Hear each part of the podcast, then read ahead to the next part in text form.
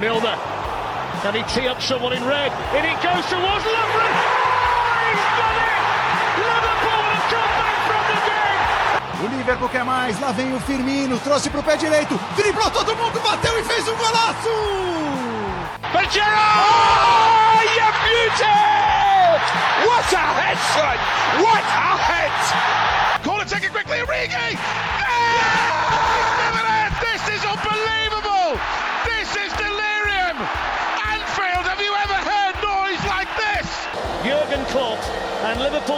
The cot are champions of Europe once again.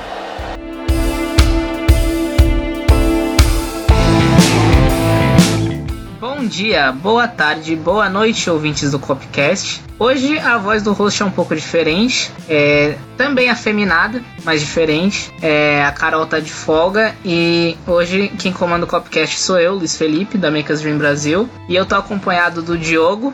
Olá Luiz, olá ouvintes, um prazer voltar aqui com vocês. Queria, é, é, antes que você introduza o nosso outro amigo, Luiz, te congratular por essa promoção, né? Você que virou nosso âncora agora do, do podcast. Espero que você consiga representar é, essa função tão bem quanto a Carol faz. Espero que a gente não sinta saudade dela. É, rapaz, eu tô, tô com uma responsabilidade grande aqui. Nunca toquei o programa e ela que mantém a ordem aqui. Eu não sou tão bom nisso, né? Mas a gente vai tentar manter a ordem porque o papo de hoje é sério. E além do Diogo, eu tenho aqui o Juan comigo. Boa noite, Juan. Boa noite. Acabei dando uma folga aí pro público no último podcast, mas estou de volta e parabéns, Luiz, né, por ser o novo patrão aí da, do podcast. E é isso aí. Quando a Carol voltar, ela vai xingar sou eu, né? Vocês não, com essa, essa brincadeira aí mais suave.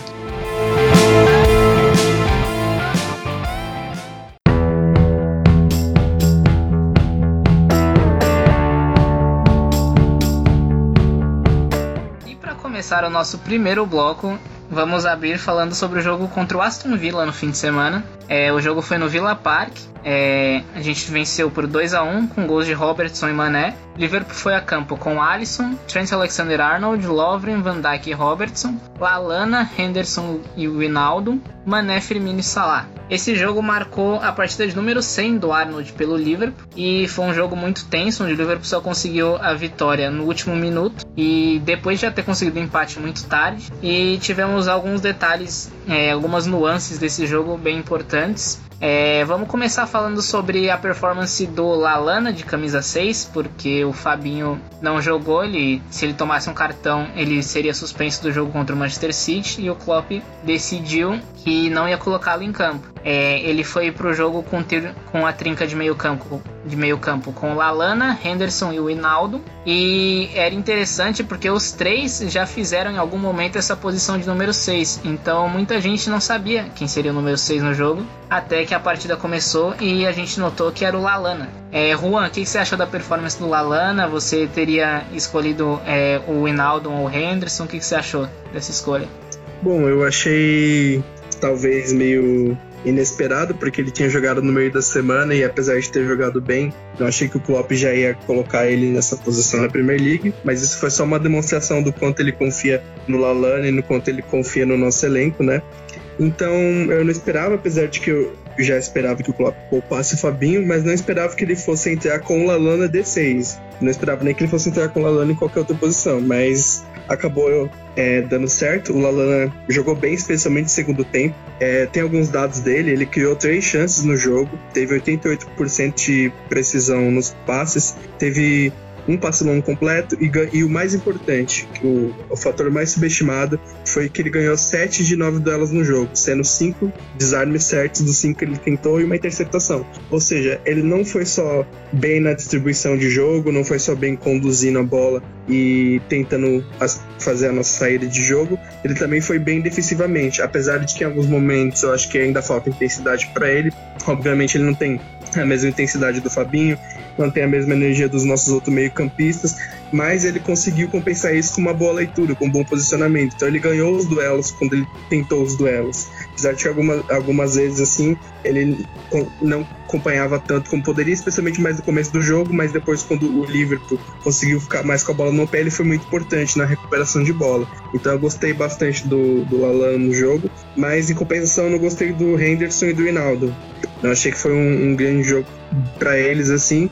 E acho que com essa crescente do Keita e principalmente do Ox, talvez assim, não agora, mas no futuro próximo, não sei se o nosso meio-campo vai continuar sendo o que a gente está acostumado agora. E muito acertada essa decisão do Klopp de, de poupar o Fabinho, na minha opinião, porque acho que perder o brasileiro para essa esse jogo contra o City seria um desastre, né, pro Liverpool. Sobre o Lalana, eu sou um pouco suspeito para falar porque sempre foi um jogador que eu gostei bastante, apesar desse, desse gosto vir mais de um, de um carinho pessoal por ele, de um estilo de jogo dele, do que propriamente pela, pela qualidade que ele apresenta em campo pelo Liverpool nas últimas temporadas. Mas é legal ver como ele vai, vai se tornando uma figura útil no elenco, né? Claro, sem desempenhar um papel é, é, no time principal, assim, um papel muito fundamental, né? Mas já acrescenta mais, já agregou mais nessa temporada do que ele agregou na temporada passada, por exemplo. Desde, desde o jogo contra o Manchester United, quando ele saiu do banco para empatar o jogo, né? Ele vem sendo um cara, um cara importante. Parece que o,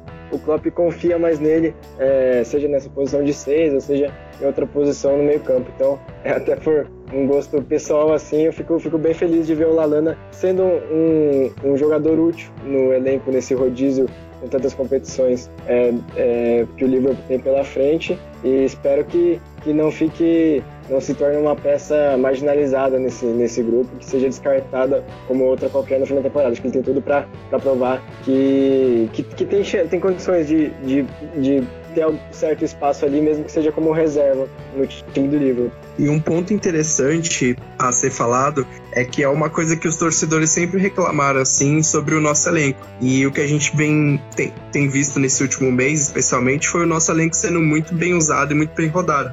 A gente tá vendo o Ox com muitos minutos, Keita com muitos minutos, Lalana tendo minutos importantes. A gente viu o time reserva dando conta na Copa da Liga e a gente vê o Love o Gomes com minutos, obviamente, por causa da lesão, mas a gente vê o Origi com muitos minutos sendo fundamental, jogando muitos minutos temporada e, correspondendo. Então, para quem questionava o nosso elenco, a gente está vendo assim, nessa fase que, que o calendário está começando a apertar, a apertar, ele sendo muito utilizado e sendo e correspondendo, sendo muito bem utilizado e correspondendo. Então, tá dando conta do recado até aqui, o, as nossas peças, os jogadores que a gente tem, eles estão correspondendo. Então, isso é uma meio que uma resposta, né, a tantas críticas que o pessoal sempre fazia, falando que precisava de mais um de mais um atacante, que apesar de ter algum fundamento e apesar de ter alguns pontos corretos, existe um certo exagero a respeito disso.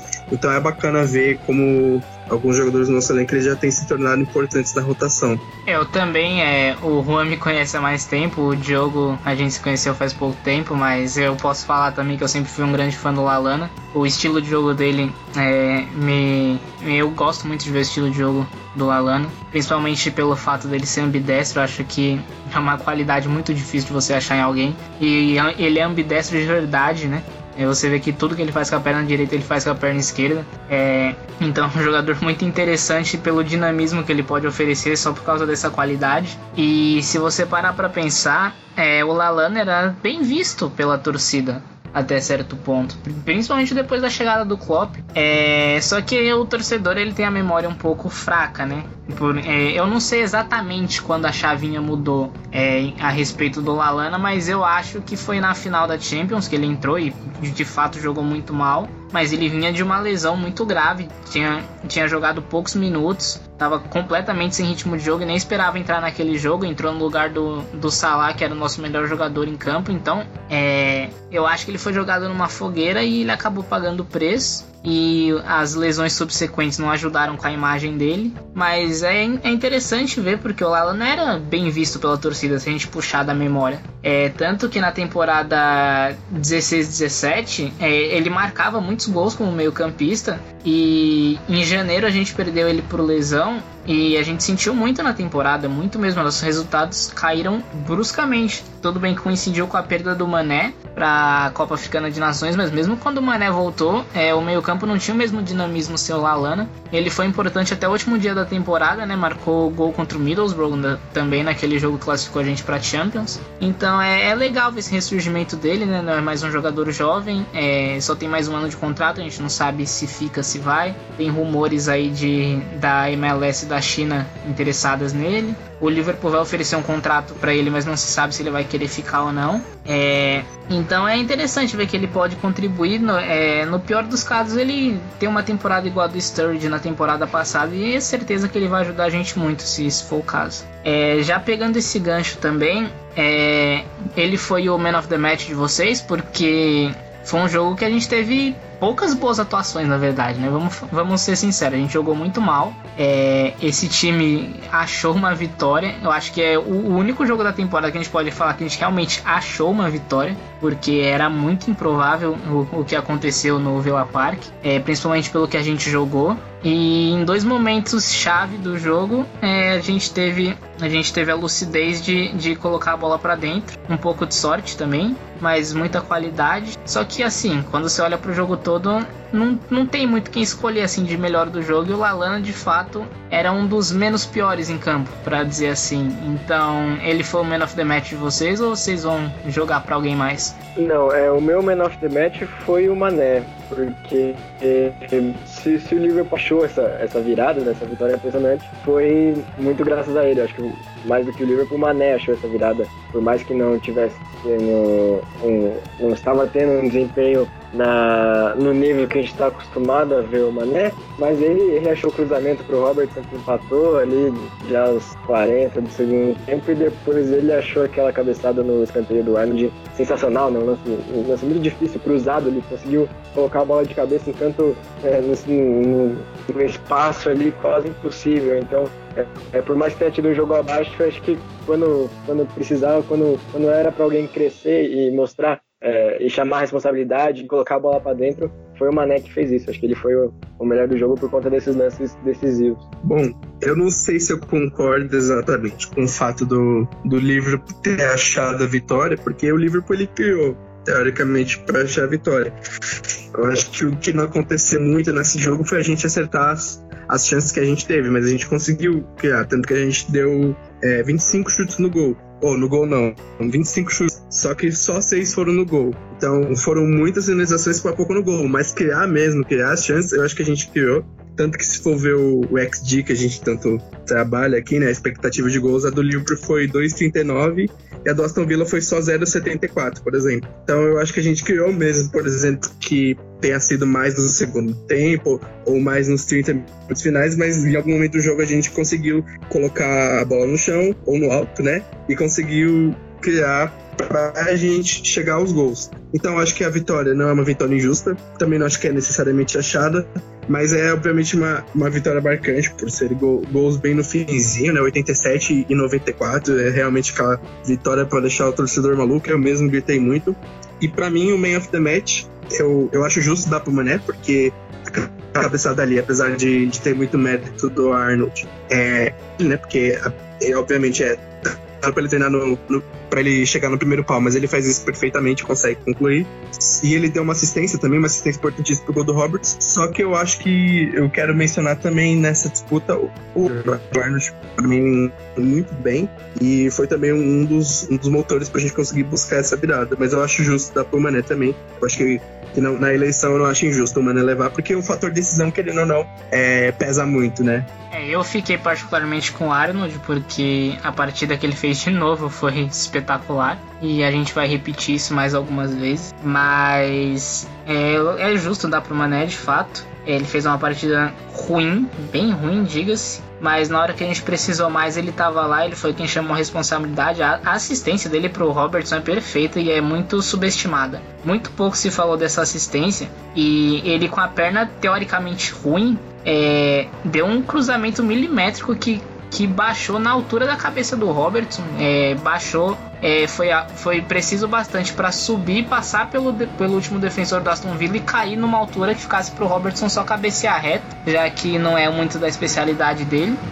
Eu também concordo quando o Juan fala que a gente criou o bastante para para vencer o jogo. É, e quando eu falei de vitória achada, eu me referia ao, ao tema do jogo mesmo, né? Ao, ao que a, a, situação do jogo, como o jogo se desenhou, por mais que a gente tenha criado bastante, a gente não aproveitou o bastante e parecia parecia que, que um empate já seria um ótimo resultado. A gente conseguiu puxar uma vitória de onde muito pouca gente acreditava. É, para mim, meu man of the match foi o Trent Alexander-Arnold.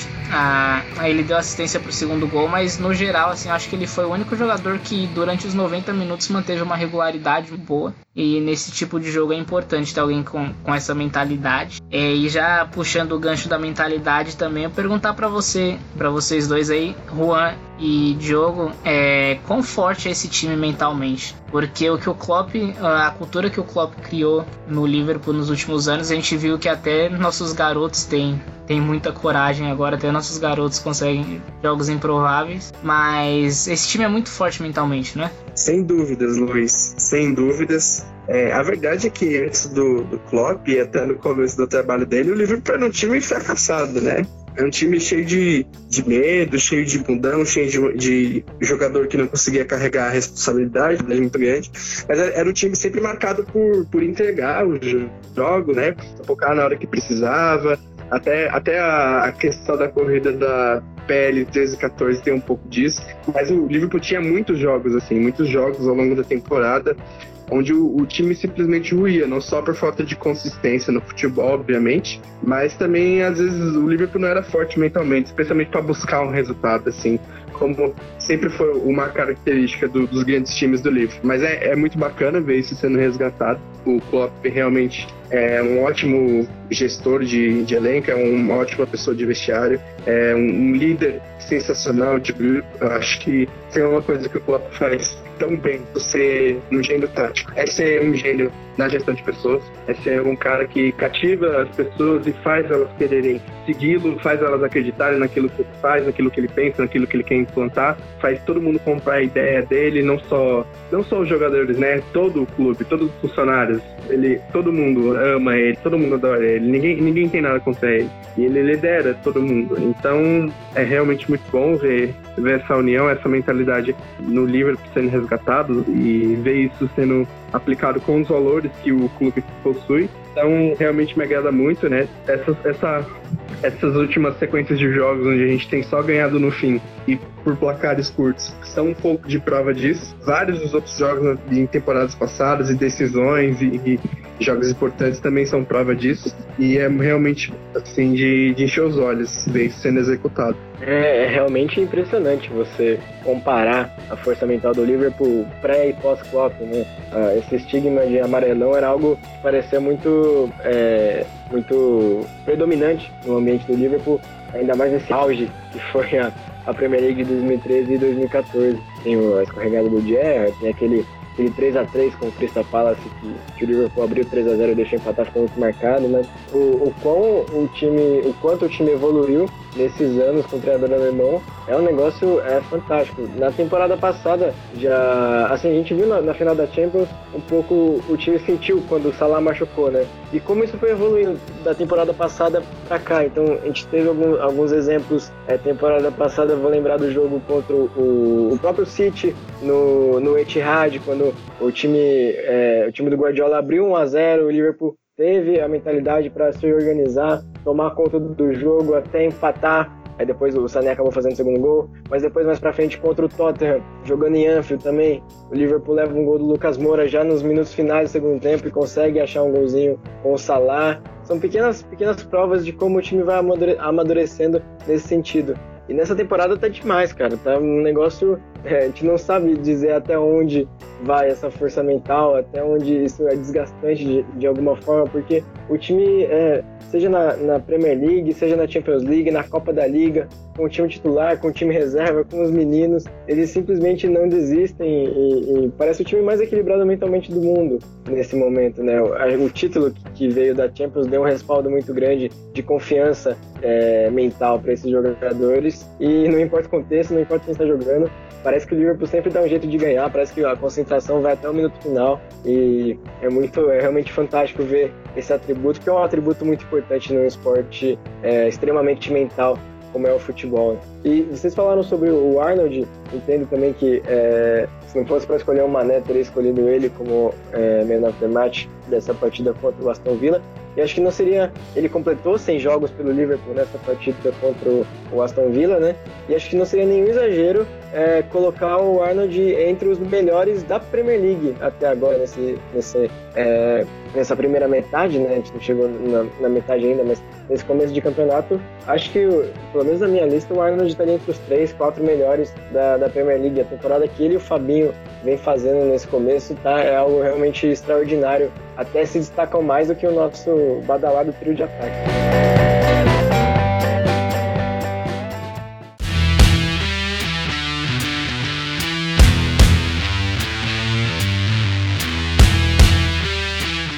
Isso aí, galera. Vamos para o nosso segundo bloco agora. A gente vai falar do pós-jogo contra o Genk na, na Champions League. É, foi o quarto jogo do grupo. O Liverpool jogou em Anfield e venceu o Genk por 2 a 1 é, Assumiu a liderança do grupo depois do empate da Napoli com o, com o Red Bull Salzburg. É, o Liverpool foi a campo com Alisson, Trent, Gomes, Van Dijk e Milner. Fabinho, Winaldo, Keita, Origi, Ox e Salah. É, começar falando de um aspecto interessante aqui é que foram dois gols de meio campistas né, no jogo. É, o Ox e o Gini, o Ox e o Winaldo meio que revezaram ali quem fazia o falso 9 no primeiro tempo. E no segundo tempo o Klopp decidiu que ia voltar com o Salah centralizado e aí realinhou todo. Mas no primeiro tempo a gente viu muito o Ox e o Winaldo trocando de posições ali na função de meio de falso 9. E os dois marcaram gols. E os dois dentro da área. É, dois gols de meio campistas aí, que era uma crítica que muita gente fazia ao nosso time na temporada passada. É, pelo menos no último mês aí a gente tá vendo bastante contribuição de gols aí dos nossos meio campistas. O que você acha disso? E os dois, os dois jogaram muito bem, né? Nessa indecisão, entre aspas, de quem faria a função do Firmino, quem faria a função do Mané, que foram os dois atacantes poupados. Os dois acabaram se saindo muito bem, tanto o Vainaldo quanto, quanto o, o Chamberlain. É, e também é importante ver essa recuperação do Chamberlain, né? Um cara que sofreu muito com lesões, que quando voltou temporada passada ainda não estava no melhor nível. Para mim, ele é, é, foi o destaque do jogo de hoje, pelo, pelo gol decisivo que ele fez, de novo, né, esse fator de decisão sendo importante, mas também pela atuação, esse híbrido de, de falso 9, de meia, de ponta. Acho que ele se saiu muito bem, uma demonstração também da versatilidade que o Chamberlain, que você tanto sabe, né, Luiz? Você que é um fã declarado do nosso camisa 15. E, mas acho que os dois, os dois se saíram muito bem é, nesse sentido também, de cumprir é, papéis diferentes, em posições diferentes dos quais eles estão acostumados e ainda assim é, agradarem. É, eu achei que a partida, o 2 a 1 é um 2 a 1 totalmente diferente do 2 a 1 contra o Aston Villa, né? Acho até que engana um pouco o resultado, porque o Liverpool é, dominou desde o princípio, é, abriu o placar com um gol uma, uma boa jogada do Origi pela esquerda, né? Que serviu o Milner, o Milner cruzou e o, o, Vainaldo lutou ali pela bola, bem, bem centroavante mesmo, de olho no,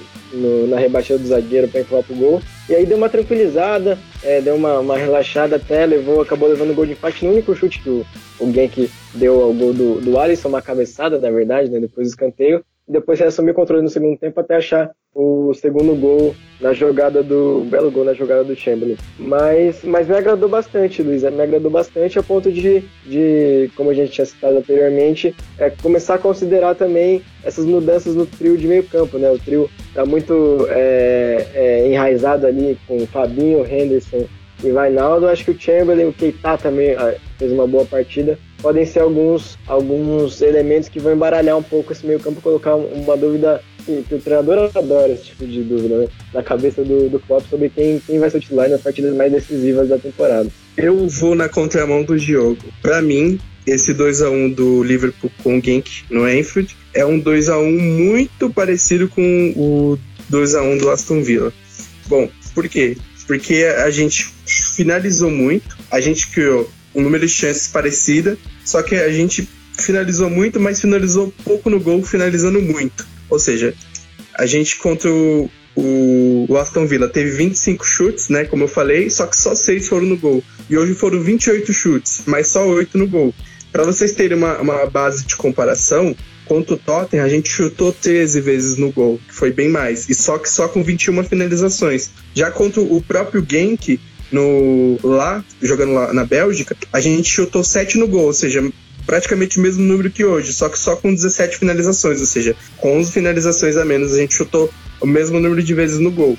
Então o jogo de hoje, para mim, ele parece um pouco Aston Villa no sentido de que até o, o mapa de expected goals é praticamente igual, né? 2 ponto alguma coisa contra 0.7 do adversário. Só que hoje teve uma semelhança no sentido que a gente finalizou muito, mas finalizou pouco no gol. E isso talvez seja um ponto assim a, a se abrir o olho, apesar de ser só dois jogos, porque nos outros, nos outros nos jogos anteriores o Liverpool ele vinha finalizando um, um número de consistente de no gol em relação ao número de finalizações. Dessa vez foi muito baixo, pro tanto que a gente finalizou. Então, eu acho que nesse sentido se assemelha e a nossa sorte foi que o gol do Genk, que foi um gol de bola parada, né? Mais, mais uma vez parecido com Aston Villa, foi quando já estavam a zero, porque eles podiam sair 1 a 0 e a gente podia acabar se atrapalhando e virando no, na Bacia das Almas de novo, né? Na Bacia das Almas só um jeito de falar, porque obviamente a gente criou o suficiente para isso.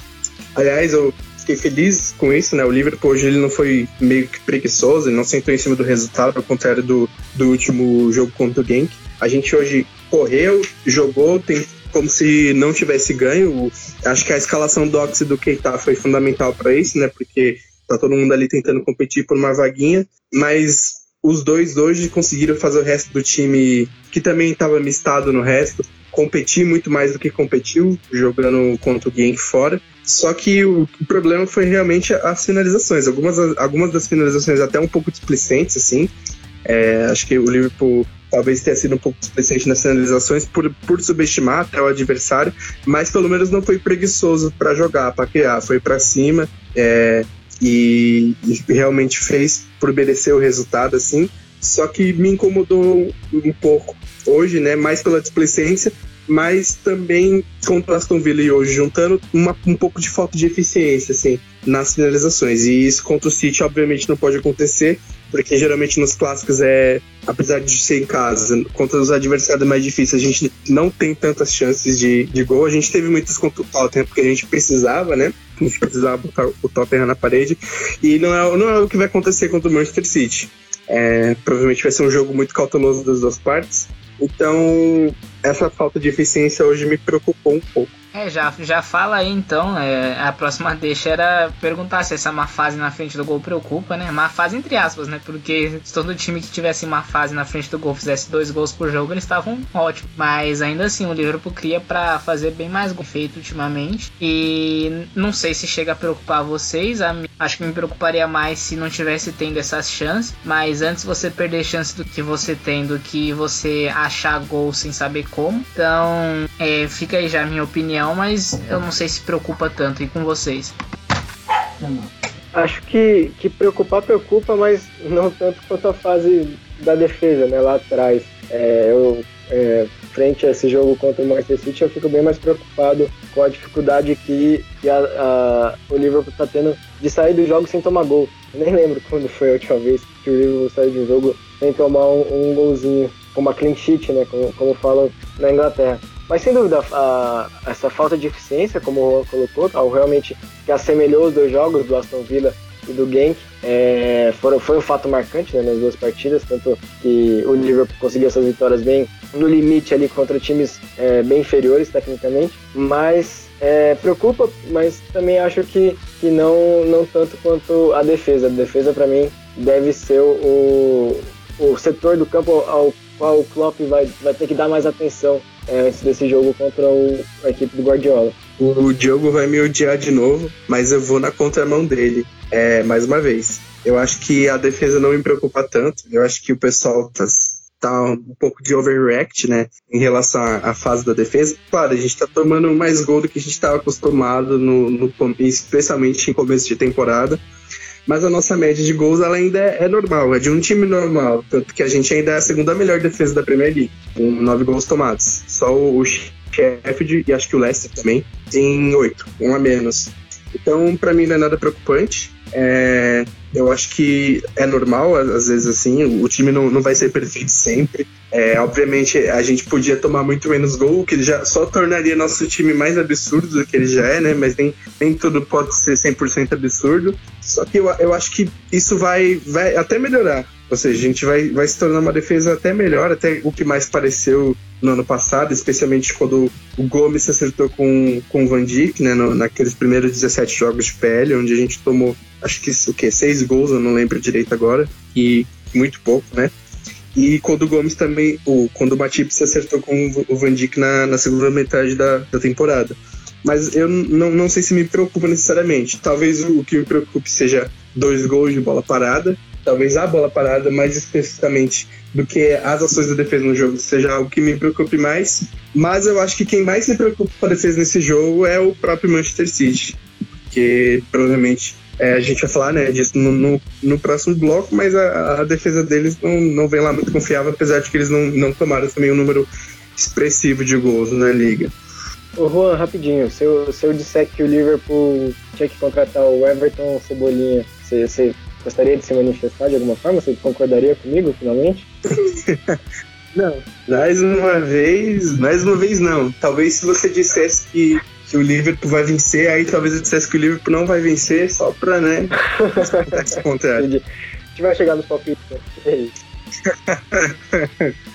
é isso aí, é verdade, né? Precisa demitir o cortar o Trubisky do Chicago Bears. Mas enfim, não é, não é o assunto do Vamos ver, Diogo. É, Vamos ver, Diogo, se a gente vai, vai concordar alguma coisa ainda. É, mas é isso que move o podcast, né? O debate. Sim, é claro. Não, a gente, na verdade, a gente combina antes de gravar quem vai falar o que, justamente não, não tem conversa. Daí por isso que não é coincidência, cara, ouvinte. Quanto você tem de altura, o Diogo? Cara, eu tô com 1,80, mais ou menos 1,82 por aí. Ah, então eu tenho 1,78, assim, você talvez é um, uns centímetros mais alto, mas, mas eu sou é, gordo, cuidado. então você tem a vantagem aí. Não, tá equilibrado. A gente tira a gente tira um Joaquim Pô pra ver quem tá certo depois. É, em relação ao jogo do ao jogo de terça, o jogo contra o Gang, é, o Klopp fez cinco mudanças do time que foi a campo contra o Aston Villa e o jogo contra o City é só no domingo, né? Então tem bastante tempo de recuperação aí. Vocês acham que alguém fez alguma coisa em especial assim para alguém de fora garantir um lugar no, pelo menos bater na porta do Klopp ali e falar, ó, oh, tô disponível ser titular aí contra o City? Alguém deixou alguma impressão aí que te faz pensar, ó, é, eu colocaria ele titular ou algo do tipo? Ou vocês esperam o 11 que a gente acostumou mesmo nas rodadas? Quem eu queria que fizesse isso acabou não fazendo. E era o Gomes. Então, como ele não fez, eu acho que do, domingo vai ser o Love, né? Então, que Deus nos ajude. Brincadeira. Mas alguém fez sim. E esse alguém foi o Ox. Não que eu não quisesse que ele, que ele não fizesse assim, mas eu queria mais o Gomes. Mas tudo bem. Mas o Ox fez, eu acho que ele fez, vem fazendo. O Keita fez o só que ele deu, deu uma, uma, leve, uma leve caída, assim, não foi tão impressionante como antes, mas normal, até porque ele saiu um pouco já desgastado fisicamente do último jogo. E o Ox fez, vem fazendo, e eu não, não me surpreenderia se o Klopp começasse com ele no domingo. Eu acho que não seria uma surpresa para mim, apesar de não ser o provável, né? Mas não seria uma surpresa. Pelo menos para mim não seria, até porque, né, os nossos melhores jogos contra o City, o Ox estava envolvido, e eu, eu, acho que seria uma coisa que, que, seria uma boa sacada. O Ox no lugar do, do Henderson ou do Rinaldo, para a gente fazer uma pressão forte no, no City.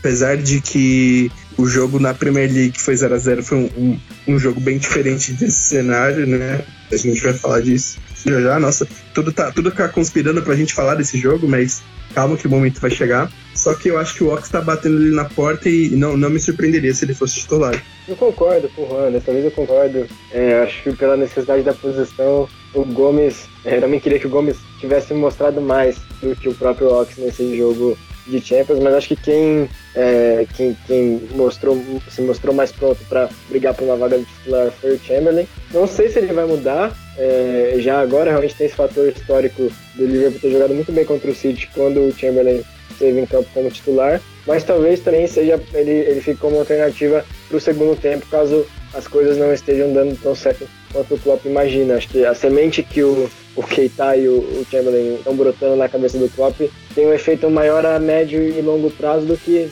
necessariamente agora já para o próximo jogo. É, mas pode ser assim uma, uma possibilidade e, e, não, não acharia ruim não se ele optasse por trocar o, seja o Henderson até o próprio Vainaldo, acho que o, o Chamberlain desempenharia muito bem, é, é, tem condições né, de, de, de substituir é, muito bem qualquer um dos dois e vem, vem numa boa fase, vem fazendo gols e jogando muito bem. só respondendo o Diogo, Diogo, foi você que concordou comigo, não foi eu que concordei com você, tá bom? Brincadeira. Verdade, verdade. Segue o tabu, então. Mas só para levantar uma questão importante do, do Ox e do, Keita, que o, o Luiz estava comentando a respeito dos dois, e eu, eu, também falei sobre a importância de deles crescerem dentro do elenco. O, o Pep Linders, ele meio que é o cara da comissão técnica. Eu tava falando, aliás, isso com o Luiz nos, nos últimos dias. Ele, o Luiz tava falando comigo, né? Agora eu vou, vou dar os créditos.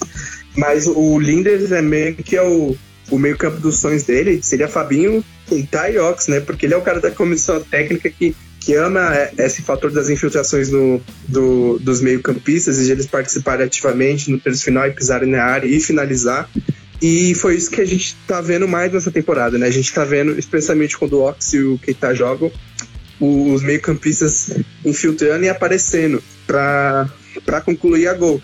É algo que a gente já viu muito né, no, na temporada 16-17 com com o Reinaldo e com o Lalana, né? Aquela temporada que o Lalana foi um pivô do time é, e às vezes as pessoas esquecem, mas ele era o talvez o, um cara que, que fez o melhor, fazia melhor o pressing de toda essa era Klopp, talvez o cara que fez o melhor fazia melhor o pressing, melhor que o Firmino, melhor até que o Ox talvez, era o Lalana, era o melhor primeiro defensor do mundo, assim, digamos. Era um cara genial para pressionar, para cortar as linhas de passe, para fazer para prever e interceptar um passe. Ele era um cara com uma leitura incrível. Mas enfim, é, o meio-campo do, do, do sonho dos Linders tá meio que se desenhando aí, né? Aos pouquinhos, né? Engateando, mas tá.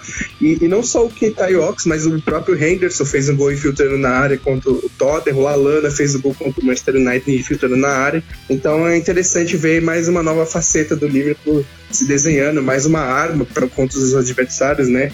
O Liverpool obviamente não deixando seus tapes ficarem batidos nas análises do, dos adversários. Muito bacana ver isso. Só para complementar o que o Juan começou, né? Porque foi uma conversa que a gente teve alguns dias atrás. É, eu falei desse ponto que o, que o Linders é, é o cara que, que parece que ensina. Ele deu uma entrevista há algum tempo, acho que pouco antes da final da Champions, que ele falava que o próximo passo da evolução do time era treinar, era treinar e implementar esse estilo de third man runs que ele fala, né? Que é as corridas vindo do meio campo. É o terceiro homem do campo vindo invadindo a área e finalizando. É, como o Juan falou, a gente já viu isso do Henderson, do Lalana, que são jogadores que, bom, principalmente o Henderson, a gente não espera ver isso, mas a gente já viu é, algumas vezes e já, já deu certo, né? O Henderson já fez gol, o Lalana já fez gol assim. Os dois gols infiltrações no segundo pau também, diga diga-se, com virada de bola. Então você via que era, você vê que é algo treinado mesmo, que eles atacam o, o último homem da linha do lado contrário, infiltram na área e buscam o gol, né?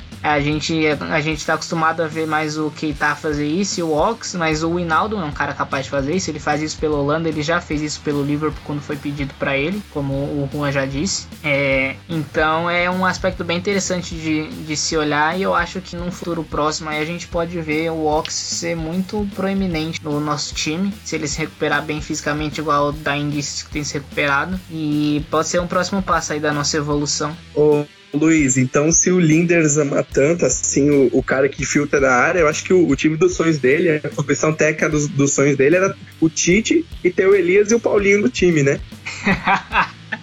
Não, mas espera, a gente tem, a gente tem que dividir o que é o que é jogador de futebol profissional e o que é o Paulinho. Porque o, o Paulinho não sabe dominar uma bola. É, é, é, realmente a única coisa que ele oferece é infiltração. O Linders acha muito importante a infiltração do, dos de campo, mas é, ele preza também pelo jogo de posse, preza pela. Até por ele ser holandês, né? Ele preza muito pela paciência, pela com jogo. Então não adianta só o cara infiltrar, né? Não adianta a bola, a bola queimar no pé dele. Mas eu acho que um Dele Alli aí até que cabia. Putz. Não acredito que ele voltou com essa história. De novo esse papo.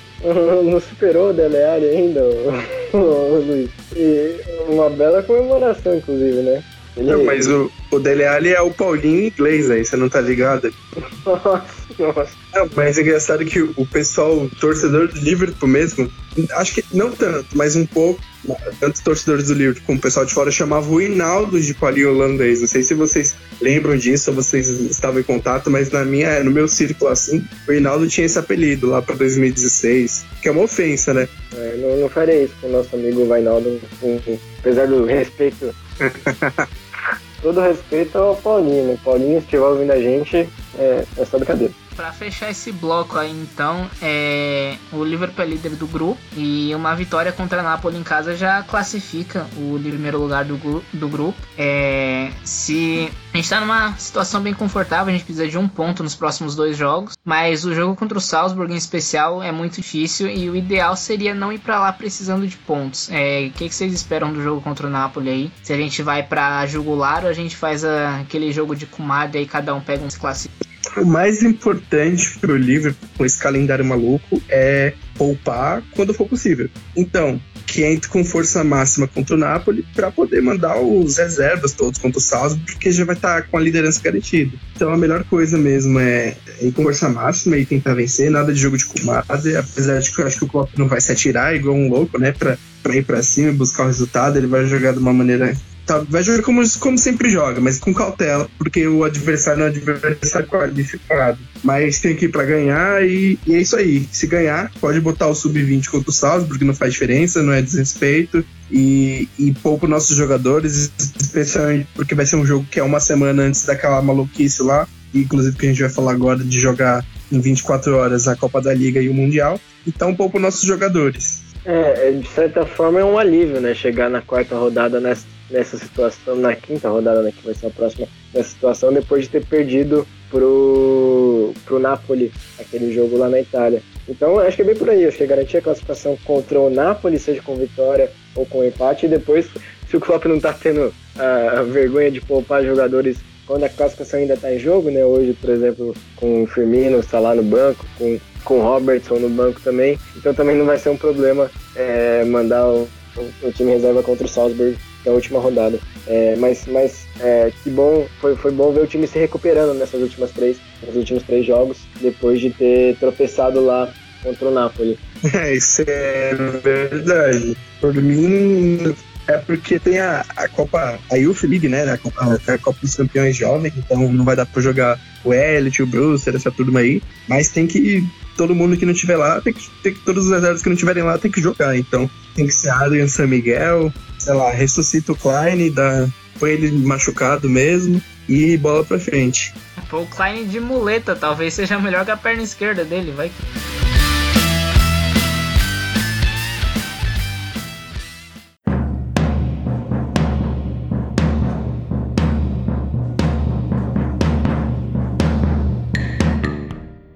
Chegamos no nosso terceiro bloco, ouvinte do Copcast. A gente vai falar um pouco agora das notícias sobre o Liverpool que correram essa semana. E a mais importante, né, acho que é o confronto aí de o conflito entre o Mundial de Clubes e a Carabao Cup. Ficou decidido por decisão do clube que o Liverpool vai jogar o jogo da Carabao Cup na data que era para ser jogada, que é 17 de dezembro, e o Liverpool joga a semifinal do Mundial de Clubes no dia 18 de dezembro. Não bastasse isso, o Liverpool precisa viajar para o Qatar dia 16. Então, é, a gente vai deixar dois times aqui. O que, por mais absurdo que seja, é, não é tanto um problema em questão de time titular, mas a composição do banco dos dois times vai ser basicamente só de enfeite. É, e é isso. Eu não, os reportes dizem que o Liverpool pediu para o jogo ser jogado dia 17 para dar menos problemas com o calendário, porque não sabia para quando ia remarcar e quantos mais jogos remarcar, podia ter remarcar um por causa do Mundial de Clubes, etc, etc, etc. E o Klopp preferiu uma dor de cabeça menos. É, eu acho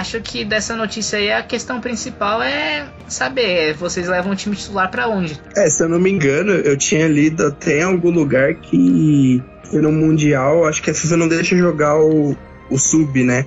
Tem que ser o, alguém do, do elenco profissional, no caso, né? Daquele roster que tá lá no site, tá, o nosso elenco. Acho que não pode ser alguém dos do subs, assim. Mas, então, como como o Klopp já deu a entender, vai ser o time titular do Mundial e, e o, time, o time reserva, né? Reserva entre aspas, porque é mais o time C do que o time B, na Copa da Liga, que são os caras que trilharam, né, a, essa jornada até agora. E é até bacana essa ser uma competição deles, porque foram eles que jogaram, eles que conseguiram a vaga. Então eles que se virem lá contra o Aston Villa no Villa Park, jogo dificílimo, porque o Aston Villa vai vir provavelmente com força máxima, então eles que se virem para ganhar esse jogo sem banco, né? O banco vai ser Harry Kane fake, é, aquele, aquele, aqueles laterais esquerdos que o Liverpool trouxe de teste, vai chamar o Alan do Fluminense de volta só para jogar esse jogo. Então, eles que se virem, né? Eu acho que eles merecem. O, o, o time que jogou contra o Arsenal merece continuar. E se eles conseguirem passar, eles que eles continuem no adiante. Mesmo se for o Manchester City, eles têm que jogar para mim até o final agora. Eu sei que o eles merecem foi no sentido de, de parabenizar a classificação e tal, mas depois de todo esse discurso parece um castigo, tá ligado? Porque, tipo, eles que arrumaram esse problema, eles que se viram agora para jogar e paciência, se vira aí molecada, porque vocês arrumaram esse problema aí pra nós, era pra vocês perderem esse jogo, vocês não perderam, então vocês vão jogar enquanto a gente viaja pro Qatar e vocês vão viajar pra Birmingham e vão jogar aí contra um time profissional. Foda. a ideia é. A ideia é, é tipo isso, né? É meio que, meio que parecido.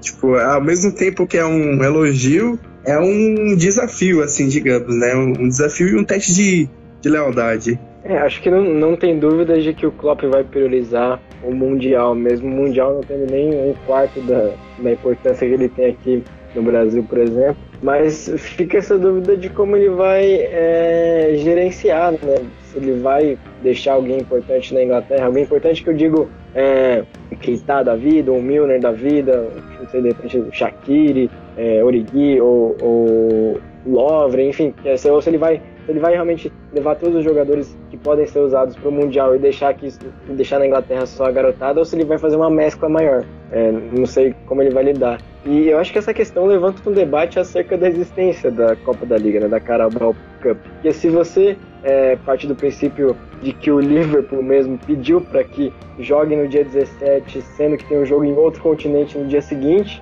a gente imagina que as outras situações poderiam ser, são, são ainda piores né, do que essa. Então, não sei se era o caso de fazer uma competição é, diferente ou de repente é, deixar os, os, times ingleses que jogam torneios europeus de fora da Copa da Liga ou simplesmente extinguir ela, deixar para divisões inferiores. Mas acho que levanta um debate de, de como isso, apesar de ser uma questão bem específica, que é a disputa do Mundial, não é todo ano que o time inglês ganha a Champions. Eu acho que é, é pertinente sim descobrir, é, discutir a existência, a fórmula, né, o regulamento da Carabao Cup, como ela funciona hoje. É, o Klopp discute muito a questão do a questão da semifinal de, de duas pernas, né? Independente do Liverpool estar no Mundial ou não. É, ele fala que um dos motivos pelo qual ele não gosta dessa competição é que a semifinal é jogada é, em duas pernas no período mais ocupado do ano. Então, praticamente é uma punição para o time que chega até a semifinal, né? E é um dos grandes problemas do Klopp com a com a Carabao Cup, é um dos motivos pelo qual ele simplesmente caga para essa competição, porque ele sabe que só vai trazer mais problemas para ele. É, eu acho que o Diogo levantou um ponto importante aí, que é se o Milner, o Ox e o Keita, né, que são o, geralmente os caras mais experientes foram escalados, vão ficar ou vão ir? Além do Origi, né? E provavelmente vai ter a volta do Shaqiri, então vai ser interessante ver principalmente o, os meio-campistas, se o Klopp vai eles para compor o banco ou não. Eu acredito que, que talvez ele leve o, o pelo menos um do Ox e no Keita, assim. Talvez só um fique, talvez um vai e por causa do Shaqiri, tal, talvez o Shaqiri jogue a Copa da Liga, né? Porque o, o Klopp já não, não gosta muito dele, então vai, vai deixar mais esse castigo para ele. E aí eu acho que ele vai levar ou o Ox ou o Keita. Eu acho que o Milner fica, porque ele é o vice-capitão, né? Então ele vai capitanear esse time aqui. Mas acho que um dos dois aí vai rodar. E talvez o Origi, talvez o Origi ele vá também. Não duvido do Origi. E aí porque ele é uma reserva importante, assim, pro, pra, pro Liverpool, não, não duvido de ele também, até porque o, esse jogo na semifinal, apesar de ser contra o Monte Rei. Não sei se, se já tiver ganho, assim, né? Não subestimando o adversário, mas se o Liverpool conseguir um resultado, eu, o Klopp provavelmente ele vai querer tirar alguns jogadores, né? Então ele não vai querer deixar o banco só de Ru. O ideal era os jogadores darem respawn em um lugar, de um lugar para outro, mas eu acho um pouquinho de. Boa, boa referência. Eu acho que pra semifinal ele já vai começar com um time mais alternativo e, se for o caso, colocar os, os, os caras mais importantes, né? Acho que é, se, se ele vai usar o time titular em algum momento do Mundial, deve ser na final. E olha lá, ainda, nunca dá pra saber. O Klopp hoje tava é, precisando da vitória pra passar as oitavas de final. Ele mandou lá, sem, sem questão nenhuma, Origi no ataque e, e, e Milner na lateral esquerda. Então nunca dá pra saber, mas eu tenho a impressão de que os times europeus no Mundial costumam jogar assim a semifinal, né? Dando, já dando uma preservada. Se for o caso, lógico, coloca os caras lá, mas aí na final sim, aí, aí leva mais, mais a sério, né? é que dá para chamar que eles levam a sério o Mundial. O problema é que a gente não vai ter cara para rodar, né? O, o Keller ele vai estar aqui, mas lá no, Mundial a gente vai ter quem? Vai ter o Adrian, vai ter o, o Loven para rodar, o Keita, o Ox, né? Um dos dois, como eu falei, e, e talvez o Origi. O resto, o resto, filho, não, não sei nem quem vai ser, essa é a questão. O Liverpool então vai ter que jogar com os titulares, porque se for botar alguém, vai ser alguém que tá no sub-15. Então vai ser complicado. Eu acho que era hora de reviver o conceito de, de treinador-jogador e pôr o Klopp pra jogo. É, uma boa. Klopp foi um, um zagueirão que dava enxadada. Não dá, não dá pra chamar o, o Alan e o Grujic, não, que já quebravam um baita galho, cara, nessas, nessa semaninha aí que vai ser complicado. Caça mais alguns emprestados aí, o Wilson, rapidinho do Bournemouth. Só, é só essa semana que a gente precisa. Mas não, não, não é pra temporada inteira. É, o, a gente vai inventar o conceito de empréstimo do empréstimo. A gente vai pegar os caras emprestados de volta, mas depois devolve. É, exatamente. Meio, Brasfoot, sabe? No Brasfoot dá pra fazer isso. Na vida real, mas no Brasfoot dá. Em qual Brasfoot dava pra fazer isso? Eu não me faço a mínima ideia, eu não lembro. Eu nunca descobri isso. Cara, eu joguei. Eu joguei até 2017. Eu lembro de. Não lembro de um que não dava, mas você colocava o cara emprestado, emprestava e você, sei lá, empréstimo quando você queria. E aí depois você colocava. No dia seguinte ele ia pra outro time como se nada tivesse acontecido. Ah, verdade, verdade. Eu lembro, eu lembro que eu fazia isso geralmente com, com goleiro, quando eu precisava vender goleiro pra fazer caixa. E daí eu ia pegando emprestado pra, pra banco banco assim, ia alternando o goleiro só pra ficar interessante. Pois é, fica aí a sugestão pra FIFA, trazer um pouco mais de, de emoção ao esporte. Como que eram os times de Brasfoot de vocês é, envolvendo o Liverpool? Tem alguma história? Só, só que a gente já tocou nesse assunto, não tá na Vou pegar você de surpresa aí, se vira. Conta a história de Liverpool que vocês têm. É, era, era complicado porque a, a, pra quem não tá familiarizado com o Brasfoot, o Brasfoot é um jogo de simulação de manager, só que dos mais simples, né? É, é, um download dos mais leves pro, pro computador. Nada dos mais simples e tinha hack. Tinha, tinha, tinha o Matic, que você fazia dinheiro, quanto dinheiro você, você queria. E, mas é nada parecido com a realidade do Futebol Manager, ou do FIFA, ou, enfim. Mas aí o jogo, quando você conseguia é, o registro lá para para começar a jogar de fato, ele só vinha com as ligas do Brasil e da Espanha. Então você tinha que caçar em sites alternativos é, patches, né? Sei que palavra portuguesa para usar, mas de outros, outros campeonatos, para poder ter uma Premier League, poder ter uma Liga da França e tal. Então isso dificultava um pouco, às vezes, confesso que eu ficava com preguiça e eu sempre escolhia um time do Brasil. É, acabava deixando de lado os outros campeonatos. Então não tenho nenhuma história história com o Liverpool especificamente. Mas se vocês quiserem marcar um podcast para falar sobre Brasfoot, tenho aí várias histórias do. Já ganhei Libertadores com Guaratinguetá, Ituano, Guarani, já, já tive muito sucesso comandando Guarani. Enfim, mas com o Liverpool especificamente não, é, não foi o meu caso. É, olha, eu joguei muito Brasfoot, mas eu acho que eu não joguei muito com o Liverpool. Geralmente eu gostava de, até por ser um jogo mais fácil, eu gostava de pegar um, um, um time varziano e transformar em um time interessante. Eu lembro que dá para começar até na quarta divisão no Brasil, eu geralmente gostava de, de fazer isso. Mas de time grande, eu acho que eu só joguei com São Paulo mesmo. E eu lembro que eu tinha o Ganso e o Ganso era tipo o craque do meu time, assim. E eu não deixava ter ninguém melhor que o Ganso. Eu, eu, eu sou e era muito fã do Ganso. Mas eu joguei muito do Liverpool com FIFA. No, no modo carreira do FIFA, aí sim eu joguei muito com o Liverpool. E agora que eu me lembro, eu acho que eu, eu fiz um 4-3-3 também, assim, com o nosso trio de ataque. E eu sempre trazia, tipo, uns caras hypados pro meio. Tipo, eu já trouxe o Odegaard, eu já trouxe o Bazoer, quando eu achava que o Bazoer, que era do Ajax, ia virar alguma coisa. E eu sempre trazia caras pro meio campo. Na, na, época, eu já fiz carreira antes do, do Van Dijk, então sempre trazia um zagueiro. Também trazia um daqueles zagueiros hypados, né? Tipo o Hummels, era um cara que eu sempre trazia. Só que eu sempre focava em jogadores jovens e promissores pro meio, que no fim às vezes não era nem tão bom, né? Tipo o Max Meyer, que eu estava no Crystal Palace. Trazia tipo caras assim pro, pro Liverpool. No FIFA sim, no FIFA sim tem algumas histórias. Vocês estavam falando do, do Paulinho, eu fiz uma carreira com o Liverpool em 2012, por aí que eu trouxe o Paulinho pro time, era Paulinho e Gerra a dupla de volantes. Mas o melhor time que eu montei do Liverpool foi ainda antes da, da temporada, antes do Mané, do Mané chegar. Então não tinha nenhum dos três homens de ataque. Mas eu lembro que tinha,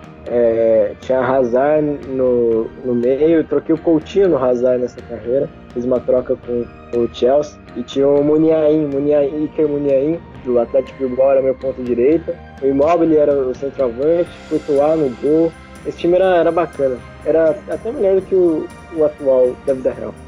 Eu perguntei das histórias de Brasfoot com o Liverpool, não porque eu jogava com o Liverpool, mas porque tem uma história muito boa da, da vez que eu ganhei do. Eu ganhei um Mundial em cima do Liverpool com o Cuiabá, que eu já era tetracampeão do Libertadores com Cuiabá. E eu só queria contar essa história que era muito boa. Mas já que o papo entrou no FIFA, é, eu jogo, eu não gosto muito de jogar FIFA com um time grande assim, porque FIFA eu sempre fui relativamente bom. Tipo, não bom bastante para jogar online, mas bom bastante para jogar tipo um mês com a máquina e cansar. Então eu fazia mais Road to Glory, esse tipo de coisa, pegar time de quarta divisão, de terceira divisão e fazer carreira com alguns objetivos e tal. Mas eu lembro que uma vez eu montei um time do Liverpool também muito eu, eu busquei muitos corredores, porque faltava muita velocidade no time, era o FIFA 14 ainda, e eu tinha acabado de perder o Soares. Daí eu fui buscar cara tipo Inaki Williams, tá ligado? Então é bizarro, mas eu só buscava cara de velocidade assim, porque eu só sabia jogar correndo, porque o FIFA é exatamente aprender a correr, não perde mais. Daí por isso eu cansei de jogar FIFA. Mas a gente fugiu um pouco agora do papo. Acho que não tem nada mais pra,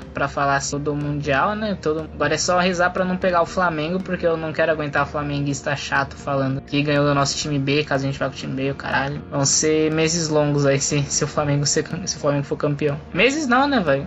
Klopp correu, man. É, os caras estão ensaiando o dezembro de 19 já, tá ligado? Só pra finalizar o assunto, agora que eu lembrei, um cara que eu sempre trazia pro Liverpool, Rodrigo Caio, hoje jogador do Flamengo. Sempre trazia gênio, eu trouxe ele uma vez também. Não dá, não dá pra, pra falar de Rodrigo Caio na Premier League sem, sem trazer aquele questionamento clássico que o Juan conhece, que, que eu já fiz com alguns amigos meus, é que é, é, um, é um exercício de imaginação, assim, para por um minuto, fecha os olhos e imagina o Rodrigo Caio marcando o Salomão Rondon numa bola alta. Nada mais a ser dito.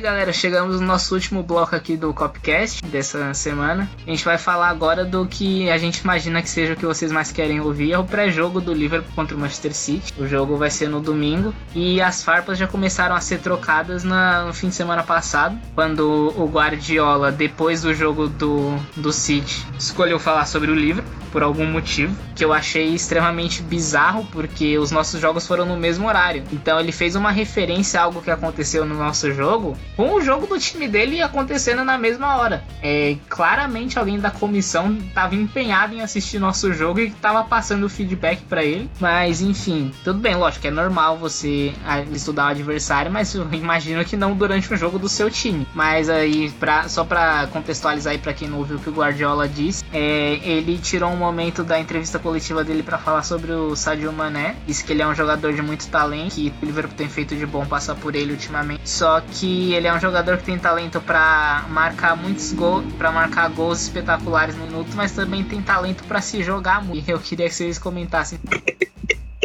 Chegou a grande hora. É, todo mundo no podcast talvez esteja esperando por essa hora. Todo mundo aqui, especialmente, né, não só ouvinte, tá, tava esperando a hora de, de, falar desse jogo há muito tempo. E o Luiz já começou com um ponto muito interessante que não é só dessa semana, né? É um, é um bagulho que vem acontecendo já ao longo dessa temporada, ao longo da, da outra temporada, de os dois treinadores ficarem se cutucando. E dessa vez, né, o, como o Guardiola é o cara que tá atrás, é ele quem tá mais mordido, obviamente. Então, é, ele não tira o livro pra cabeça.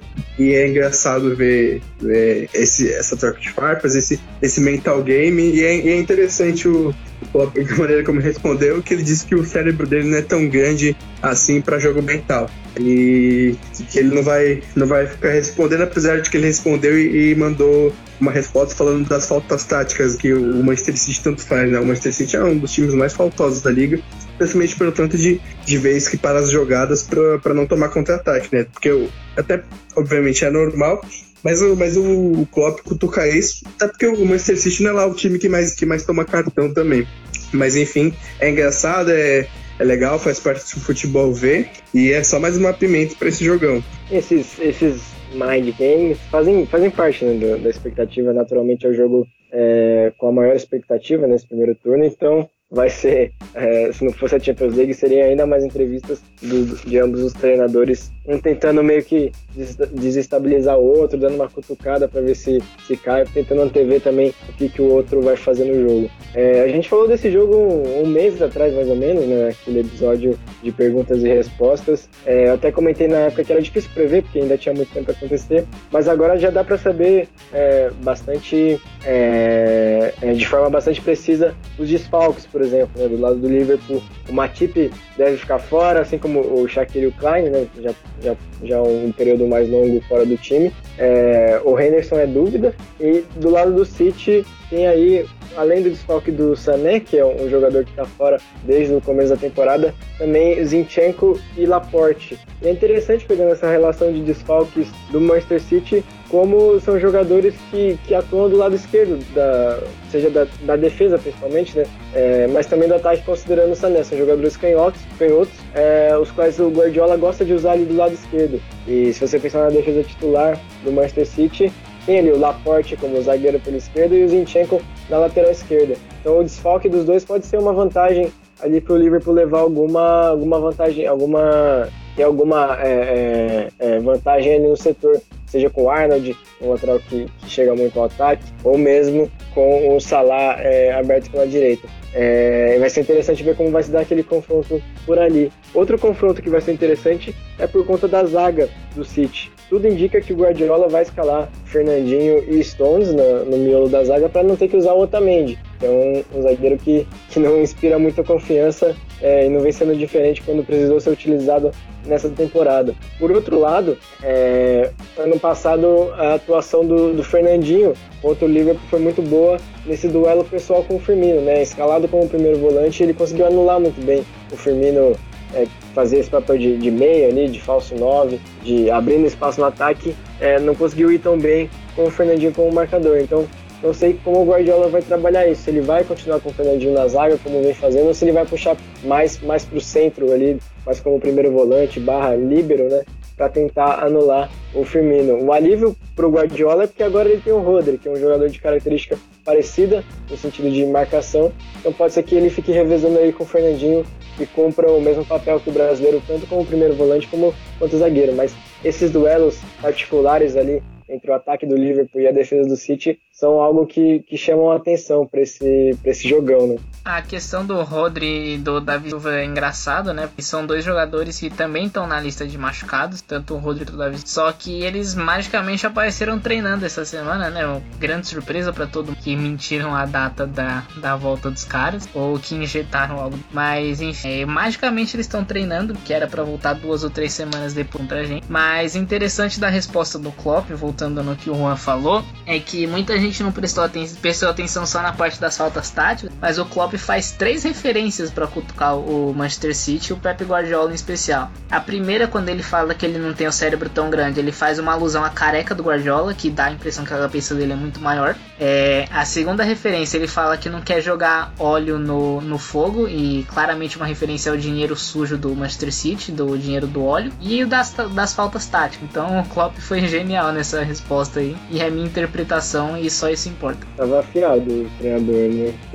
Não, eu não tinha nem, nem pensado nesse, nessa interpretação, mas realmente pode ser que tenha uma, uma alfinetada ali mais, mais é, afiada do, do treinador alemão. Principalmente a da cabeça eu acho muito interessante, porque no último confronto dos dois na Community Shield, tem uma, tem uma hora que a câmera pega os dois e o Klopp tá passando a mão na cabeça do Guardiola como se fosse um daqueles cascudos que você dá, assim, numa pessoa careca, e o Guardiola dá risada e empurra ele. E é claramente o Klopp zoando a careca dele, então realmente não duvido que essa da, da, do cérebro grande tenha sido uma referência à deficiência capilar do Guardiola que o assumo aí. E eu falei no Twitter essa semana, eu quero falar aqui também, que eu acho muito injusto todos os técnicos da Premier League terem que competir com o Guardiola, porque a calvície dele permite ele passar um tempo muito maior pensando em táticas e outras coisas que pode ajudar o time dele dentro de campo, enquanto o Klopp e outros técnicos têm que se preocupar com o cabelo deles que dão algum tipo de trabalho, mesmo que eles não sejam vaidosos. Então acho que no mínimo para deixar essa liga justa, o Guardiola tinha que fazer um implante capilar. É, duas coisas. Primeira coisa, É, obviamente, né, que o Rose e Davi Silva fora uma, uma especialmente o Davi Silva que o próprio Guardiola falou que estava fora. Era que uma bullshit. Lembrou que o próprio United fez, né, falando que o Pogba e o De estavam fora e no fim o De magicamente apareceu e jogou. Mas e a, e a segunda coisa para mim é que a minha prova de amor por esse podcast é tão grande que eu estou perdendo nesse momento o Chicago Bulls amassando o Los Angeles Lakers de LeBron James. Hoje o Heat joga na, hoje o Heat joga contra o Denver, então o jogo é um pouco mais tarde por causa do horário lá de Denver, então eu tô suave. E fora que eu provavelmente não poderia, assim, porque eu tenho aula amanhã. Tudo bem que eu dormiria na aula, porque é empreendedorismo está lá, assim, dormir. Senti indireta aí, hein, pro sobre empreendedorismo. Mas, mas voltando sobre o jogo agora, a gente tem mais algumas coisas para falar. É, primeiro eu quero saber, já que a gente tocou nesse ponto em alguns outros blocos, a gente já falou que o Henderson é dúvida por causa do por ter perdido o jogo de terça com algum tipo de doença, já não tinha treinado na segunda-feira. É, eu quero saber, é, primeiro, a escalação ideal de vocês e segunda, que vocês acham que o Klopp vai, porque tem diferença, né, no que a gente pensa e o Klopp pensa. Então, qual a escalação ideal de vocês e qual a escalação que vocês acham que o Klopp vai? Diogo, manda aí. Gostei, gostei da pergunta. Bom, assim, eu, o Fabinho, obviamente, ele vai estar. Eu gostei muito do retorno dele, porque vai ser mais um duelo-chave do jogo, né? O, como o Diogo tá falando dos duelos-chaves do jogo. O, o, Fabinho versus o, o Kevin De Bruyne vai ser interessantíssimo de se ver, porque o De Bruyne é o, junto com o Arnold, é o cara que mais cria chances na liga e, e é o melhor jogador do, do Manchester City, talvez um dos melhores da temporada, então vai ser um, um duelo interessante. E a respeito da escalação, eu acho que vai ser a defesa com o Lovren, ou seja, a defesa que a gente que a gente conhece mas com o Lovren. E o nosso meio-campo, eu acho que o Klopp vai colocar o, o, o meio de sempre, não acho que ele vai de Ox, apesar de que não me surpreenderia. E vai ser o trio de ataque, obviamente. Se eu fosse o Klopp, as mudanças que eu faria. Eu acho que eu não colocaria o Love, porque o Gomes realmente não. Oh, desculpa, acho que eu não colocaria o Gomes, porque ele realmente não apresentou tanto para merecer, então iria de Love também. Mas eu acho que eu, eu faria a surpresa de entrar com o Ox no lugar do Henderson. Acho que talvez o careca não esperasse essa. Bom, Luiz, te respondendo agora, porque aparentemente você me, me fez a pergunta, mas o Juan me atropelou. Né? Tudo bem, a gente não tá se dando muito bem hoje, né? É, então, rapidão, rapidão. Eu só queria que eu, que eu ia te interromper agora já para não deixar isso passar mesmo, porque é mais um componente aí pra nossa rinha de participante. Mas, é, bom, eu acho que ele vai, ele vai de Alisson, Arnold, Lovren, Van Dijk e Robertson. E aí no meio, acho que ele vai, até por, por essa questão do Henderson ser dúvida, eu acho que ele vai com Fabinho, Vainaldo e Chamberlain. E aí o trio de ataque, né? Salah, Mané, Menino. E eu confesso que eu, que eu usaria essa, essa mesma escalação. Iria com mesmo, os mesmos jogadores do que essa, essa hipótese né, que eu tô levantando. É, a dúvida maior acho que seria essa Lovren ou Gomes e, e, acho que eu iria de Lovren mesmo. O Gomes não tem inspirado tanta confiança. É, se bem que o Lovren também não. Mas se fosse para escolher entre um dos dois, eu iria com, com o croata. Tá desculpado, Juan. Sei que você não pediu desculpa ainda, mas você tá desculpado. Aqui é. A gente, a gente é Nossa, eu falei que eu fiquei triste. eu falei que eu fiquei triste. Isso, isso já, já é um pedido de desculpa. Eu falei, fiquei triste. Fiquei triste de verdade. Eu, eu não percebi. Eu, eu ouvi a pergunta e aí minha, minha mente desligou do, do, do restante da, da colocação do Luiz. Então, desculpa, Diogo. Tudo bem, tudo bem. É, tem um ponto que eu queria levantar também, que é o dos palpites. Da última vez que a gente entrou nesse campo dos palpites, não deu muito certo. Rapaz. Falando por, falando, por vocês, porque eu cheguei perto de. Eu falei que Rapaz. ia ser 1x0, mas não falei pra quem seria. O jogo contra o Manchester Eu United. po- posso levantar uma discussão antes? Diga, diga. Quero que vocês falem qual time que vocês acham que o Guardiola vai mandar. Cara, é. Eu, vem, vem alguma maluca, vai fazer alguma desgraça. Eu, eu juro, eu acho que ele vai com três zagueiros. Na cabine ele vai com. Ficou na minha. É, bom, três aspas, né? Porque ele não tem zagueiro. Três pessoas na posição de zagueiro. Pra, pra você ver como a gente tá, tá mais entrosado aí, Luiz, né? Ao contrário de certas pessoas. Mas eu também pensei isso. Eu também pensei isso. Que o, que o Guardiola, ele, ele pode entrar com três zagueiros. E, e é sempre tem isso, né? No, no Klopp versus Guardiola, todo jogo é uma história diferente. Só que se tem uma coisa que me preocupa nesse jogo, e me preocupava mais um mês atrás do que me preocupa hoje, é o fato do, do nosso meio campo ser testado. Porque o que aconteceu no, na nossa última vitória contra o City na Premier League foi que a gente teve muito menos posse de bola. Muito menos posse de bola do que o City. A gente teve 35% de posse de bola, enquanto o City teve 65% de posse de bola. Só que a gente ficou mais tempo no campo do City do que eles ficaram no, no nosso. Ou seja, eles tiveram mais posse de bola, mas foi uma, uma posse de bola que não, que não agrediu. O Liverpool controlou o jogo muito bem, apesar de ter tomado três gols, né? Foram uns, uns vacilos ali, mas a gente se defendeu muito bem. Já no 0 a 0 no Enfield, o, o Fernandinho foi muito bem, o, o, o, Guardiola ele usou uma coisa que ele já tinha usado nos duelos lá na Alemanha, quando ele usava o Javi Martinez contra o, o Borussia do Klopp, mas a gente teve quase 50% de posse de bola. E isso foi um dado que eu trouxe de um mês atrás e estou trazendo agora de, de novo. Por quê? Porque eu acho que o, o, City não vai vir para cima, né? Eu acho que, que dessa vez eles vão tentar deixar o Liverpool novamente com posse de bola e vão tentar anular os nossos laterais. Foram uma coisa que eles fizeram muito bem no jogo contra o Etihad. Os nossos laterais eles sofreram um pouco ali com, com os avanços do City pelo, pelo lado e eu acho que eles vão tentar também usar isso vão tentar ou tentar alguma coisa diferente, né, com usando alguma formação de três zagueiros para facilitar uma marcação no, nos nossos laterais. Quando a gente ataca, na verdade, a gente está com os dois laterais espetados. Então, teoricamente, não é é como se tivesse só três homens atrás também e os dois laterais estão ali. Então, ele vai tentar alguma maneira de espelhar isso, né? Por isso que ele pode também ir com três, um, três homens atrás e tal. Só que vai ser um, um jogo para o nosso meio de campo aparecer, porque essa posse de bola não vai poder ser uma posse de bola estéreo, não vai ser uma posse de bola que a gente vai ter muito posse de bola, não vai conseguir pisar muito no, meio, no campo do City, como a gente pisou quando a gente teve menos posse de bola. Então vai ser um jogo que Ox e Keita com essas infiltrações, com com o, o, passe, especialmente do, do Keita, com essa visão de jogo, vão ser caras importantes, sejam eles vindo do banco ou não.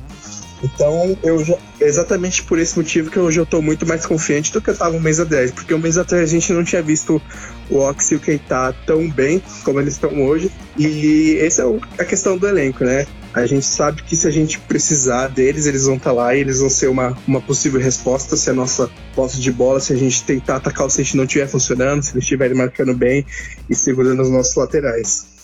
Eu acredito, se o, se o jogo fosse no segundo turno no Anf, é, vai, a gente fosse jogar esse jogo lá pela 30 rodada, 28 rodada, o Klopp vinha com 4-2-3-1. Mas eu acho que pra esse começo temporada ele não vai arriscar. Acho que ele vai para pro mais seguro que ele tem. Se o Henderson puder jogar, ele vai entrar com ele. Eu não acho que ele vai tentar nenhuma presa. Mas eu acho que o Guardiola vai tentar puxar algo da manga aí. E a gente tem que torcer para ser algo parecido com o Gundogan na ponta direita, igual ele fez na Champions, que acabou acabou quebrando o time. Então, tem, o, dizem que os melhores treinadores às vezes pensam um pouco demais e acabam se auto-sabotando. Eu acho que foi o que o Guardiola fez e ele tem essa tendência. E se tem uma coisa que ele mostrou pra gente essa semana é que a gente tá na cabeça dele pesado. Então é, ele pode ele pode se pensar demais aí, se levar ao erro, auto-sabotar o próprio. Algo que eu torço. Mas eu acho que o Klopp vai ser o mais cauteloso possível. Caso esse jogo fosse no segundo turno, eu acho que o Klopp iria num 4-2-3-1, mas acho que isso aí não, a gente não vai ver amanhã. Oh,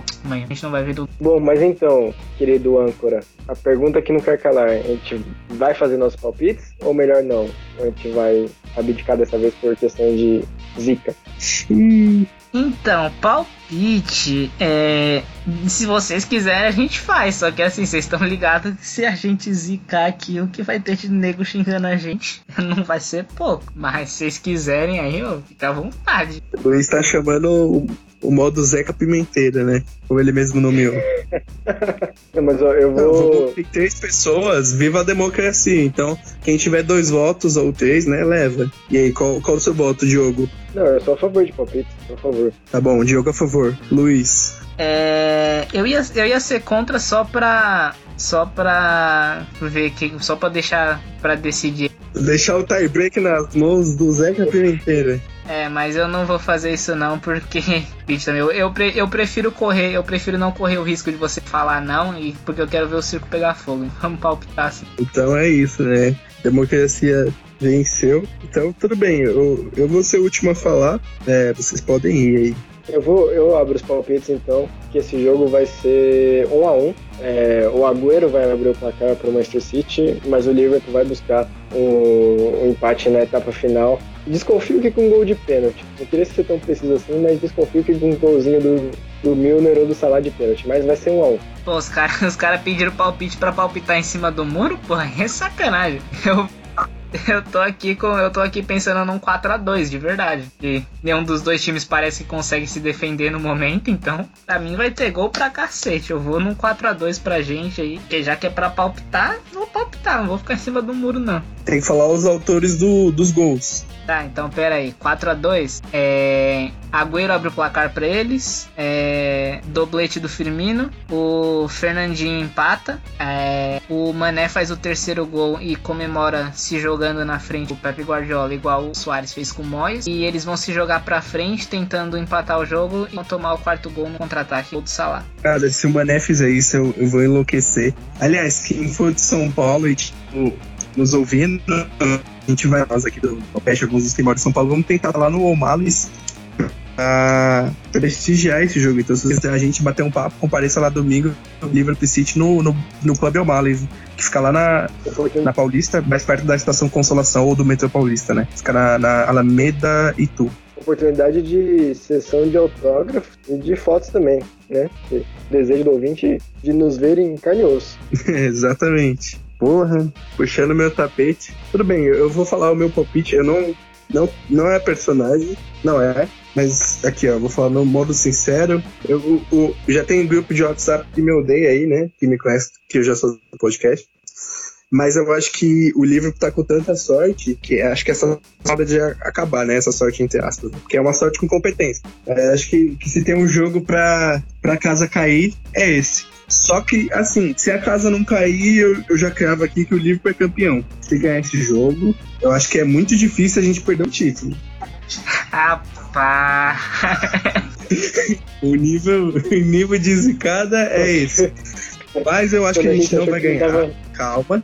Acho que a gente não vai ganhar. Não, o, o, o cara falou, o cara falou, não vou zicar esse jogo não, vou zicar a temporada. quando, quando, eu achei que ele dava pra ser pior do que o, o 6x0 que ele falou que ia ser contra o United, ele consegue ir um passo 6x0, calma. Não, calma.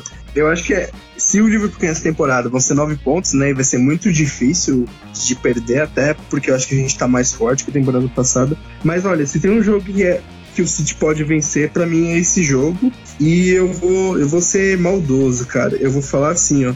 O Agüero abre o placar, eu acho que isso é um consenso, né? Que o Agüero vai abrir o placar, o livro tá, tá saindo atrás dos placares. E uma coisa que é interessante, o City é favorito nas casas de apostas, né? Fica aí a curiosidade interessante, né? Apesar de, de o jogo ser no Enfield. Mas enfim, eu acho que o Agüero abre o placar.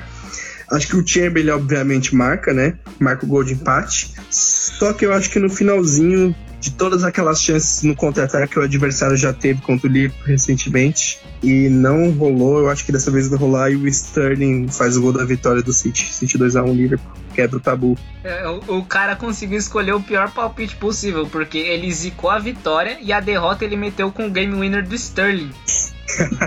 ah, mas é. Eu acho que se tem um jogo que o City pode vencer o Liverpool é esse jogo. E, e, isso não faz sentido, né? Porque teoricamente é o livro mais forte, assim, apesar de ser um City forte. Mas eu acho que se tem um jogo que eles podem surpreender, pode ser esse, né? Mas enfim. Fica aí, ó, o registro assiste 2x1 um livro. Vamos ver se, se o que, que vai acontecer, né? O complemento, e isso não faz sentido, foi ótimo pra você concluir seu raciocínio. eu, deixa, eu, deixa eu me Eu acho que a gente tá sofrendo. Sofrendo não, né? É, eu acho que a gente tá vacilando tanto, tomando tanto gol besta que, tipo, esse é o jogo que tá escrito, ah, vamos manter um clean sheet, tá ligado? Porque não tem nada fazendo sentido essa temporada. Então, tipo, a gente tomou gol de praticamente todo mundo e manter um clean sheet contra o City, tá ligado? Faria sentido, não fazendo sentido também. Mas a minha, o meu palpite, Luiz, é justamente o contrário é que na verdade a gente tomou tanto gol bobo, mas a gente também se safou muito de outros gols bobos. Então dessa vez a gente vai tomar todo, todo o karma, né, que, que tem assim. Mas enfim, essa é a lógica que não é a lógica do meu palpite. Mas, mas eu queria levantar uma última discussão antes de da gente fechar, que a gente falou das escalações, a gente falou do, dos palpites, mas eu queria saber sobre a forma de jogar dos dois times. Vocês acham que como vai ser assim? Obviamente deve ser um jogo cauteloso e, e estudado, mas sobre a, a forma de, de, se comportar em campo, o que, que vocês esperam por parte do Liverpool e por parte do City? Um bastidor aqui, rapidinho, um bastidor aqui das gravações, é que de manhã, de manhã não, de tarde, é, ninguém se ofereceu para ser o host. E daí eu coloquei o pescoço na linha e no meio do programa o Juan decidiu que ele era o host. Ele que tá mandando agora no programa, então é nóis. É verdade. Caramba, o cara fez eu, ficar mal visto, agora 100%, né? O Luiz quer me expulsar do, do podcast. Ô, louco. Mas, mas enfim, responda a pergunta aí. Então, cara, eu acho que a gente devia voltar ao básico, ao que deu certo, que era o estilo de jogo do, do, do confronto da Champions, que a gente simplesmente é, pular e esquecia que existia um meio de campo e buscava bolas longas nos canais, porque o lado esquerdo do, da defesa do City, em teoria, vai estar tá todo remendado, e é o lado onde a gente tem o Trent lançando bola e o, Ar, e, e o Salah correndo. Então, é, a gente vai pegar um time muito com um setor muito deficiente ali, onde a gente tem uma das nossas maiores armas. Então, acho que em vez de partir para um jogo de posse, que é o que a gente tem tentado fazer nos jogos, é a gente tem que voltar ao modo Champions League, que eliminou o City, é esquecer que existe um meio campo e buscar essa conexão dos laterais com os atacantes em velocidade, principalmente pelo lado esquerdo ali nas costas de seja lá quem for, seja Fernandinho, Stones, Otamendi, seja lá quem for que vai jogar na lateral esquerda. Mas eu acho que esse é o canal que a gente tem que explorar. Por mais que o Fabinho em campo e o Hinaldo nos deem um controle melhor no meio campo, eu acho que isso é, isso é uma estratégia para mais quando a gente tiver aberto o placar, se a gente abrir o placar, mas em algum momento que a gente esteja na frente, a gente pensa em controlar o jogo. Enquanto a gente não estiver na frente, ou não estiver buscando o resultado, né? Porque daí o City não vai deixar a gente fazer isso. Mas enquanto o jogo tiver 0 a 0 eu acho que o ideal é a gente buscar esses canais aí e tentar ser o mais direto possível. Eu vou por esse lado também, até pelo, por esse fator surpresa, né? Eu acho que o Guardiola imagina um Liverpool é, mais, mais armado, mais mas buscando a posse de bola, como, como tem sido nos últimos jogos. Então acho que seria uma boa resposta voltar um pouco às raízes né, do, do, time do Klopp com, com esse trio de ataque. Então o meio campo mais intenso, mais, mais é, enérgico, né, mais no sentido físico. E, e essas, essas bolas longas, principalmente pelas laterais, é, essa intensidade, essa rapidez, essa, essa reatividade até em alguns momentos, pode ser o enquanto o jogo ainda tiver 0 a 0 se um gol acaba mudando toda a configuração dos dois times, né? Seja a favor do City ou do Liverpool. Então, é, um gol faz com que o treinador tenha que redesenhar ali sua estratégia. Mas enquanto tiver 0x0, acho que a melhor postura seria essa é, que, que, o Liverpool usou justamente quando jogou pela Champions, ainda na temporada retrasada, né? Adorei a resposta do Luiz. Eu já tava com saudade do Bola Longa FC. E eu acho que que é exatamente isso, cara. Eu acho que a gente tem que ressuscitar o que foi o livro pro 3x0 City, foi o livro 4x3 City. Jogo direto, sem muita posse de bola. Assim, eles precisam ganhar mais do que nós, teoricamente, né? Então tenta dar a bola para eles, quebra a bola, dá para eles, volta a bola longa FC. A gente, aliás, o Fabinho é ótimo pro jogo controlado, mas ele também é ótimo no, no passe longo. Aliás, contra o Tottenham ele teve um jogo de piro, não é? Mas também ele já, já não, nessa temporada, mas a gente sempre lembra daquela assistência espetacular que ele deu para o e ele é muito capaz de fazer isso, já fez isso em vários outros, outros jogos importantes, então também é uma arma, né, Fabien Arnold para os lançamentos, a gente tem jogadores de muita qualidade e a gente tem jogadores com, com capacidade de fazer inversões de lançamentos importantes. E eu acho que por isso que é um jogo pro Ox também, eu acho que esse jogo mais direto não tem que ser só nos lançamentos, mas tem que ser no, na base do high pressing. Eu acho que o Ox seria importante, seria o meu titular exatamente por isso. Acho que o Liverpool tem que não, não ser assim, é uma forma de cautela, na minha visão, sim, mas isso é, é, meio pessoal, mas eu acho que o Liverpool tem que ir pressionar lá em cima, tem que ser linha alta, lá para abafar, independente se vai ser Otamendi, se não for Otamendi, se for Fernandinho e Walker, mas tem que ir lá para cima, pressionar a saída de bola do City, pelo menos nos minutos iniciais. Eu acho que isso vai ser muito importante. Tem que tentar é, assustar o City, ganhar um pouco da torcida e fazer um jogo mais direto, ou seja, de, de poucos passes, né? Recuperar a bola e já e trocar poucos passes e já sair no, na cara do gol. Tentar dominar o espaço e, e é isso. Eu acho que, que ficar muito com a posse, assim, aquela bola mais trabalhada, não vai ser o melhor caminho nesse jogo.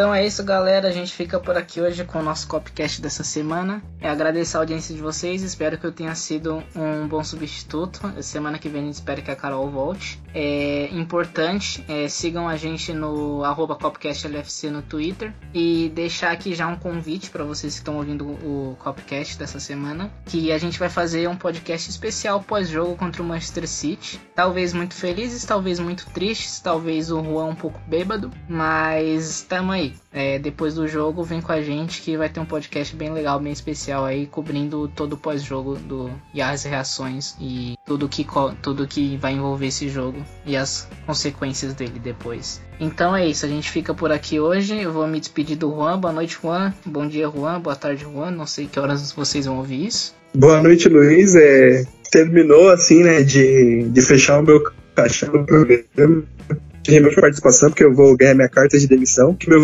meu filme foi tão dessa edição, mas enfim. Não, não só por vocês, né? Até por mim mesmo que gravei o Game Winner do Sterling. Mas é isso, valeu galera. Siga, fiquem aí, porque essa. essa Fiquem ligados, porque essa edição especial de, de pós-jogo talvez vire uma tendência, a gente vai ver como que vai ser agora.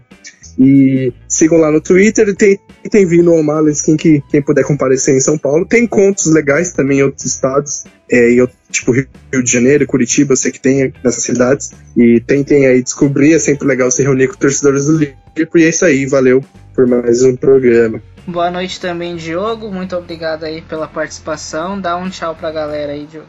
Valeu, Luiz. Valeu, Juan.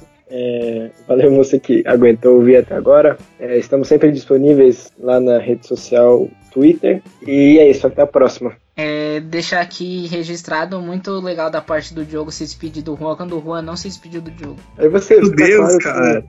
Fica claro quem, quem, é do bem e quem é do mal, né? Nesse Meu Deus, é. o meu cachorro já tinha sido enterrado. Agora você tratou de tirar ele de volta e passar o trator em cima, assim, não tem nem mais defunto dentro. Caramba, sacanagem, velho. Sempre um prazer, apesar de pesares. é isso aí, falou, galera.